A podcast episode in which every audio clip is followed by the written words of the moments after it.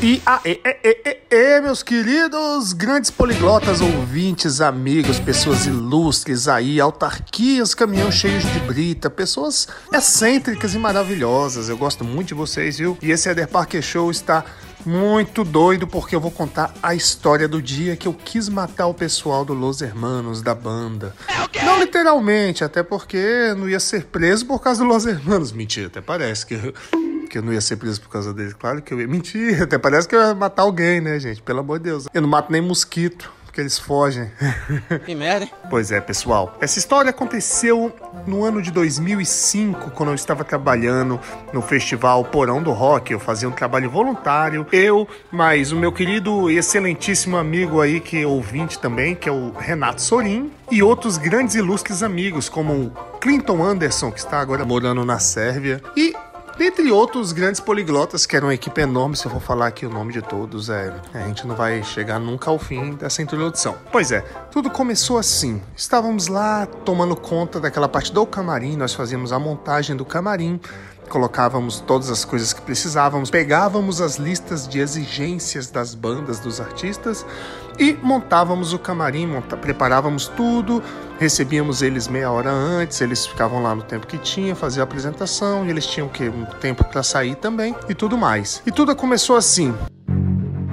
Montamos o camarim do Los Hermanos, tava lá tudo certinho, tudo bonito, e nós tínhamos o camarim que era do pessoal da produção. E a gente estava ali quieto já depois de ter montado todos os camarins de boa, lá, aquelas conversas boas, né, fazendo fofoca dos artistas ali que a gente tava ali, mas claro que só fofocas construtivas. E de repente batem na porta do nosso camarim lá da produção. Poc, poc, poc. Gostou do barulho, né? Aí bateram na porta, a gente abriu a porta, quem era? Era o Rodrigo Amarante do Los Hermanos. Então, queria falar com vocês aqui porque tá faltando uma cerveja do nosso camarim. Mas como assim, faltando uma cerveja, mas a gente colocou todas? Pois é, nós pedimos 25 cervejas e tem apenas 24. Ele tava sonolento. Aí a gente, putz, grila, fomos lá e realmente tinha 24 cervejas. A gente, caraca, e agora? Porque tava tudo certinho, os camarins todos montados. Eu achei estranho porque tinha, a gente tinha colocado 25, mas a gente não podia questionar o artista, né? Quando ele fica nervoso, fica revoltado, o que, que ele faz? Ele destrói tudo. Beleza, fomos lá, pegamos uma, uma, cerveja de um outro camarim, de um outro artista, a gente falou, meu irmão, vamos fazer agora o ciclo sem fim. Vamos sempre pegando a cerveja do, de quem vem depois e passar para quem tá vindo antes, e no fim do dia, o último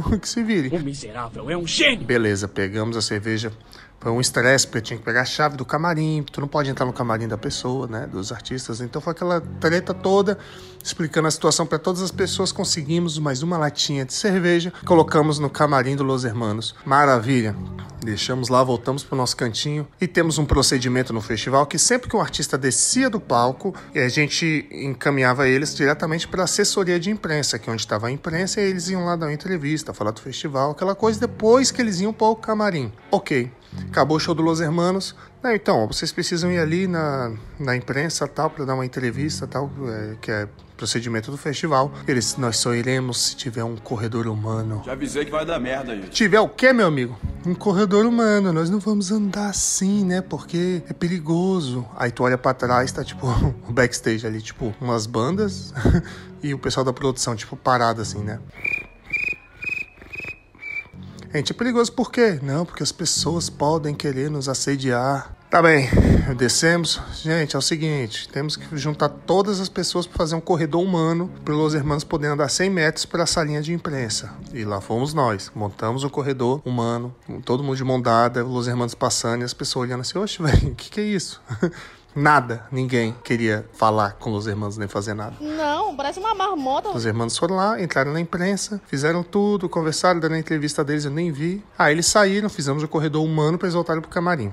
Voltaram pro camarim, beleza. A gente, caraca, velho, que pessoal chato, nos livramos deles, ficamos lá de boa. E olha que eu falo chato sim, mas eu. Eu, eu, eu ouvia, já cheguei a ouvir muito Los Hermanos, hoje em dia não ouço mais, mas já ouvi muito Los Hermanos e, e, gostava, né? Mas, caraca, esse dia eu fiquei com muita raiva. E agora, meu amigo, que é o plot twist. Fique tranquilo. Não bastando tudo isso, essa encheção de saca, tá? Los Hermanos tem que sair do camarim, nós já vamos sair. Beleza. Depois que eles saíram finalmente do camarim, que a gente foi desmontar o camarim deles, porque tinha rotatividade, eram vários camarins. Quando saía um artista desse, a gente tirava tudo, desmontava, preparava pro próximo artista. E, e assim, não pro próximo artista da noite, porque o, o, o próximo já, já tava no camarim do lado, né? Mas era o próximo que chegaria daqui. Tanto, a gente tinha um tempo X para desmontar e arrumar tudo. Aí a gente chega lá no camarim depois desse estresse todo, né? Do, de, dessa, dessa frescurada aí. Sei lá, não sei nem que palavra eu uso para falar dessa situação. Abrimos o camarim.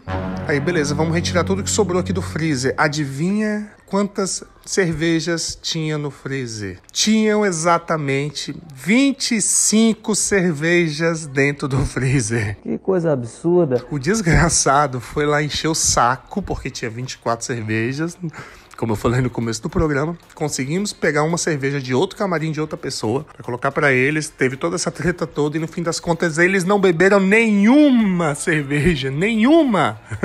Ô velho filho da puta aquele, meu irmão. E esse dia eu falei, caralho, que filhos da p... Mas enfim, foi, esse dia foi horrível. E no mesmo dia tive mais uma situação com a questão de cerveja, que foi no domingo, né? O Luzianos tocou na sexta, que foi o que aconteceu. Isso no domingo foi com Ratos de Porão, que eles foram passar o som e o João, o guitarrista, chegou para mim e falou: Tem uma cerveja lá pra eu tomar? Eu falei: Pô, as cervejas estão quentes, porque a gente tá montando o camarim agora, isso era tarde. Ele: Não, mas pode ser quente mesmo, não tem problema. Eu falei: Tá bom, vou pegar do camarim de vocês, vai ficar uma cerveja a menos à noite. Aí o João: Não, beleza. Aí eu peguei a cerveja pro João, aí ele abriu e deu um gole. Ele: Porra, tá quente. Eu falei: mas eu acabei de falar que tava quente, velho. Ele, ah, então não quero não. pra tu ver como que é essa vida. Mas é, gente. Espero que tu tenha gostado dessa história. Quem tava lá, que estiver ouvindo aí dos meus amigos que participaram, se tiver mais detalhes, manda um áudio aí também que a gente põe aí no, no, no próximo programa. E é isso. Espero que você tenha gostado.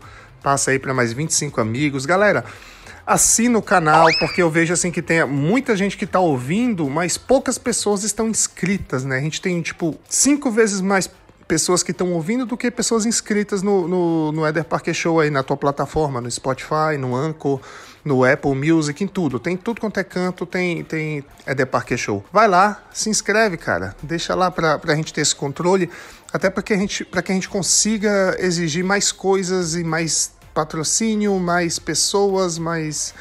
Enfim, uma série de coisas que, que eu só consigo disponibilizar para o programa se eu tiver esse controle, se eu tiver como provar que tem gente ouvindo, tá bem?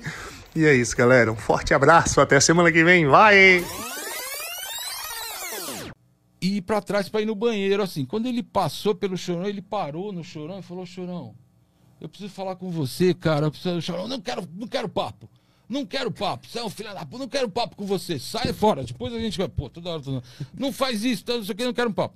Aí o, o, o, Camelo foi pro, pro banheiro, voltou, na volta ele também. Pô, chorão, mas não sei o que, papapá. Cara, eu já falei que eu não quero papo com você. Aí eu interferi. Eu falei, bicho, vai sentar, o cara não quer conversa com você, caralho. Uma hora vocês se entendem, vai sentar, vai, vai pra lá, saca, meu? Aí ficou aquela, aquela, dentro do avião, ficou meio aquela Aquele clima de merda. Né? Clima de merda e uma provocaçãozinha, sabe, assim, por parte deles. Hum. Eu ouvia lá da frente, é, porque os caras foram fazer o um show em Tóquio para cinco gato pingado. Eu pegava e gritava lá de trás: cinco mil gato pingado, viu, viado? Ah, rolou, sabe? mano. É, rolou uma parada assim, saca? E eu, já tava tenso o clima. Aí fomos fazer a. a... a escala, acho que era em Recife ou Fortaleza, eu não lembro. Só sei que Aí o clima já estava ruim, então desceu o Rapa, desceu o Los Hermanos e o Paulo segurando a gente, falando: não, deixa os caras descerem, porque depois a gente desce atrás, né? senão vai dar briga aqui, já vai, o cara já tá ensandecido, saca? O outro vai provocar ele, vai dar merda, né, meu? Tá, ok, tudo bem. A gente desceu do avião e ficamos lá no saguão, lá esperando. Aquele saguão lá que do outro lado, lá tem um monte de cadeirinha, né? Então tava os Los Hermanos do outro lado, lá bem longe. E a gente numa fileira de cadeira aqui no saguão do aeroporto esperando esperando o avião. De repente eu vejo o camelo levantar.